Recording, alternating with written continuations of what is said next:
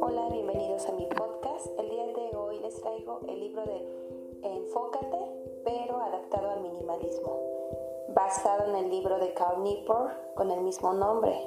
Son consejos para alcanzar el éxito en un mundo disperso. La historia de Ryan Nicodemus. Pasé toda una tarde empacando mis posesiones en cajas de cartón, como si me fuera a mudar. Para generar una transformación positiva a esta actividad que realmente era difícil, usaré el lema, empacar es una fiesta. Todo es más divertido cuando lo volvemos una fiesta, ¿no? Una vez terminando de empacar, viví mi siguiente semana dentro de mi rutina habitual. Si necesitaba alguna de las cosas que había empacado, la sacaba y simplemente la ponía en su lugar. Al finalizar la semana la gran mayoría de las cosas habían permanecido intactas en sus cajas. Entonces me deshice de ellas. La gente acumula objetos en parte porque ante una situación específica en la que debe eliminar una cosa, piensa con preocupación, ¿qué tal si llego a necesitarla algún día? Usa esta preocupación como una excusa para aferrarse al objeto. El día de empacar es una fiesta para Nicodemus. Fue la prueba definitiva de que no necesitaba la mayoría de las cosas. Y eso le ayudó en su tarea de simplificar la vida. El libro de Enfoca te trae como resultados inspeccionar todo aquello que dispersa nuestra mente de lo realmente que queremos por medio de un análisis de la indudable realidad acerca de la tecnología y las multitareas. El trabajar a fondo es la actividad de muchos profesionales que se lleva a cabo en un estado de concentración de provista de distracciones. De tal manera que las capacidades cognitivas llegan a su límite máximo. Este esfuerzo crea valor, mejora las habilidades y no es difícil replicar.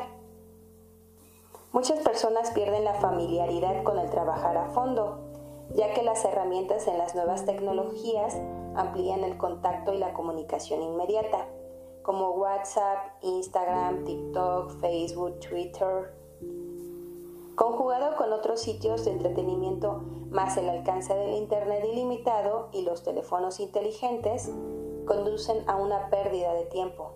Un estudio realizado en el 2012 por McKinsey reporta que el 60% del tiempo que pasamos en oficinas lo dedicamos a la comunicación electrónica. Esto produce trabajo superficial, al igual que todas aquellas tareas de logística. No crean valor y cualquiera puede replicarlas. El Internet está socavando la capacidad de concentración y contemplación. Trabajar a fondo es valioso, ya que ha llevado a deportistas, músicos, escritores, científicos y muchos más a ser altamente competitivos en su rama, pues la amplitud para dominar rápidamente las cosas difíciles permite un nivel superior. Para ello debemos establecer horarios profundos de trabajo, evitando distractores tecnológicos, físicos y emocionales. La atención dispersa es prácticamente la antítesis de la atención concentrada que se requiere en la práctica deliberada. Se aplauden los comportamientos que destruyen la profundidad, tales como las respuestas inmediatas a los correos y la presencia activa en redes sociales, mientras que el hecho de evitar estas tendencias genera una gran sospecha. Una mente ociosa es el taller del diablo. Cuando pierdes concentración, tu mente tiende a fijarse en lo que no marcha bien en tu vida y pasa por alto lo que sí está bien. Desde una perspectiva neurológica, un día de trabajo que pasamos en función de lo superficial muy probablemente será un día agotador y perturbador. Inclusive si la mayoría de las cosas superficiales que ocupan nuestra atención parecen inofensivas o divertidas. Irónicamente es más fácil disfrutar del trabajo que del tiempo libre. Poder realizar algo planeado con metas, reglas y retos constituye que las personas se concentren y sientan una satisfacción. Los trabajos desestructurados requieren mayor esfuerzo para darle una forma que nos produzca satisfacción, Por ello es tan importante planear los días. Si prestamos una atención profunda a cosas importantes, ignoramos lo negativo y lo superficial, ya que tenemos una experiencia más positiva e importante en nuestra vida. Un flujo planeado de trabajo genera felicidad y ordena la conciencia de una manera que todo valga la pena. La vida profunda es buena vida, como quiera que se le mire. Tenemos muy arraigado que el estado de preocupación es un sustituto de la productividad. Claro ejemplo es en nuestro entorno laboral, cuando los compañeros buscan que les respondamos rápidamente su último correo, en lugar de esperar que produzcamos los mejores resultados posibles. Enviar correos, responder, programar juntas, levantarte a caminar por los espacios abiertos de las oficinas mientras lanzas ideas al aire darán una apariencia al público de que estás ocupado. Esos comportamientos te parecerán cruciales para convencerte a ti mismo y a los demás de que estás haciendo un buen trabajo. Y piensas que si no estás lo suficiente ocupado, no eres productivo. Estar ocupado no es lo mismo que ser productivo. La gente lucha contra sus deseos todos los días. ¿Cuál es tu filosofía de productividad? Pues depende de las circunstancias en las que vivamos. Para ello te presento cuatro filosofías que son adaptables y se pueden conjugar para cumplir con tus metas. Número 1. Filosofía monástica de la programación del trabajo profundo. Algunos investigadores, científicos, escritores practican la filosofía monástica al negarse a realizar actividades superficiales por medio de los siguientes rituales. Escriben correos de respuestas automáticas con las frases como a las personas que deseen interrumpir mi concentración, les pido amablemente absténganse de hacerlo. También les advierto que no contesto correos electrónicos. No pierden palabrería si usted necesita algo urgente. Formule bien su pregunta de tal manera que su respuesta sea un sí o un no. Todo mi tiempo está comprometido desde hace mucho. Por favor, no insista. Nunca acepto invitaciones a conferencias. Organizo mi vida de tal manera que pueda disponer de porciones de tiempo largas y consecutivas para escribir. No tocar la puerta hasta la hora X. Estoy trabajando. No insista, por favor. Resuelva todo con mi asistente. La filosofía monástica no solo se aplica a aquellos que trabajan solos. Existen ejemplos de emprendimiento profundo como grupos musicales y equipos de invención como los hermanos Wade. Número 2. La filosofía bimodal de la programación del trabajo profundo.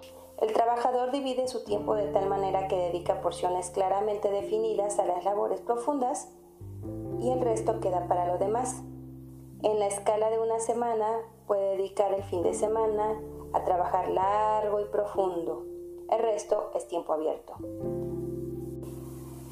En la escala de un año puedes dedicar un trimestre a la mayoría de las labores que requieren profundidad, como hacen muchos académicos. El trabajo profundo busca una concentración intensa e ininterrumpida. Según la filosofía de la unidad mínima de tiempo para el trabajo profundo, tiende a ser por lo menos un día entero. Comparte e informa qué días tienes de trabajo profundo o en qué horarios pues la gente debe aprender a respetar tu derecho a no estar disponible. 3. La filosofía rítmica de la programación del trabajo profundo. Para este se debe usar el método de la cadena, el cual consiste en tachar en un calendario con una X roja cuando cumpliste con tu actividad. El reto es impedir que se rompa la cadena, Muchos académicos, deportistas, inclusive personas que tienen responsabilidades de escribir tesis o un ensayo, usan esta filosofía. Establecer una hora fija. Es otra forma de ingresar al trabajo profundo, así como mantener indicadores visuales de los avances. Número 4. La filosofía periodística de la programación del trabajo profundo. Sabes que tienes una responsabilidad inminente de realizar una actividad, aunque estés en una fiesta o de vacaciones. Te retirarás para comenzar. Este hábito requiere un gran sentido de confianza en tus propias capacidades. Debes saber que tu trabajo es importante y tendrás éxito. Ritualizar. Cada centímetro del lugar donde yaces está sujeto a una regla el lugar donde pones los libros, la forma como apilas los cuadernos, la pared, la ropa y los objetos que comúnmente usas, todo debe permanecer en un lugar específico. Las grandes mentes creativas piensan como artistas, pero trabajan como contadores. ¿Dónde trabajar y durante cuánto tiempo? Tu ritual debe especificar una hora determinada para alcanzar los esfuerzos. Identifica un lugar donde puedas trabajar a profundidad y si no lo encuentras, busca uno fuera de la zona de confort. Fija reglas y procesos como no consumir internet durante el trabajo profundo.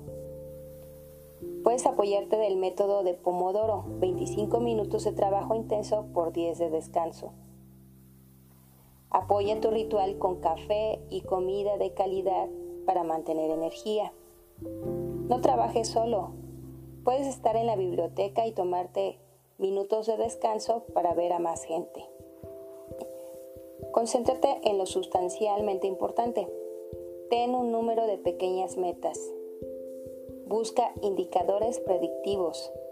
Lleva un tablero de resultados convincente Créate el hábito de rendición de cuentas. Muestra tu trabajo y cómo van los avances. Ser perezoso también es productivo. Aislarte por completo de las labores superficiales e irte a un lugar secreto te permitirá trabajar a profundidad. La ausencia de ocupación no es vagancia, indulgencia o vicio. Es algo tan indispensable para el cerebro como la vitamina D para el cuerpo. Si nos privamos de ella, sufriremos una afectación mental. El trabajo que se hace durante el tiempo de descanso no es tan importante.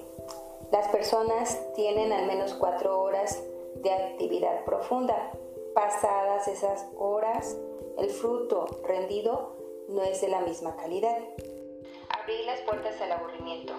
No hagas pausas en la distracción, haz pausas en la concentración de la misma manera que el sabbat de la Biblia hebrea para planear un periodo de silencio y reflexión apropiada para contemplar a Dios y sus obras, el objetivo del sabbat del Internet es recuperar las cosas que nos perdemos al estar tanto tiempo pegados a la computadora. Programa tus horarios en Internet. Si debes pasar muchas horas porque así lo requiere tu trabajo, crea bloques con y sin Internet.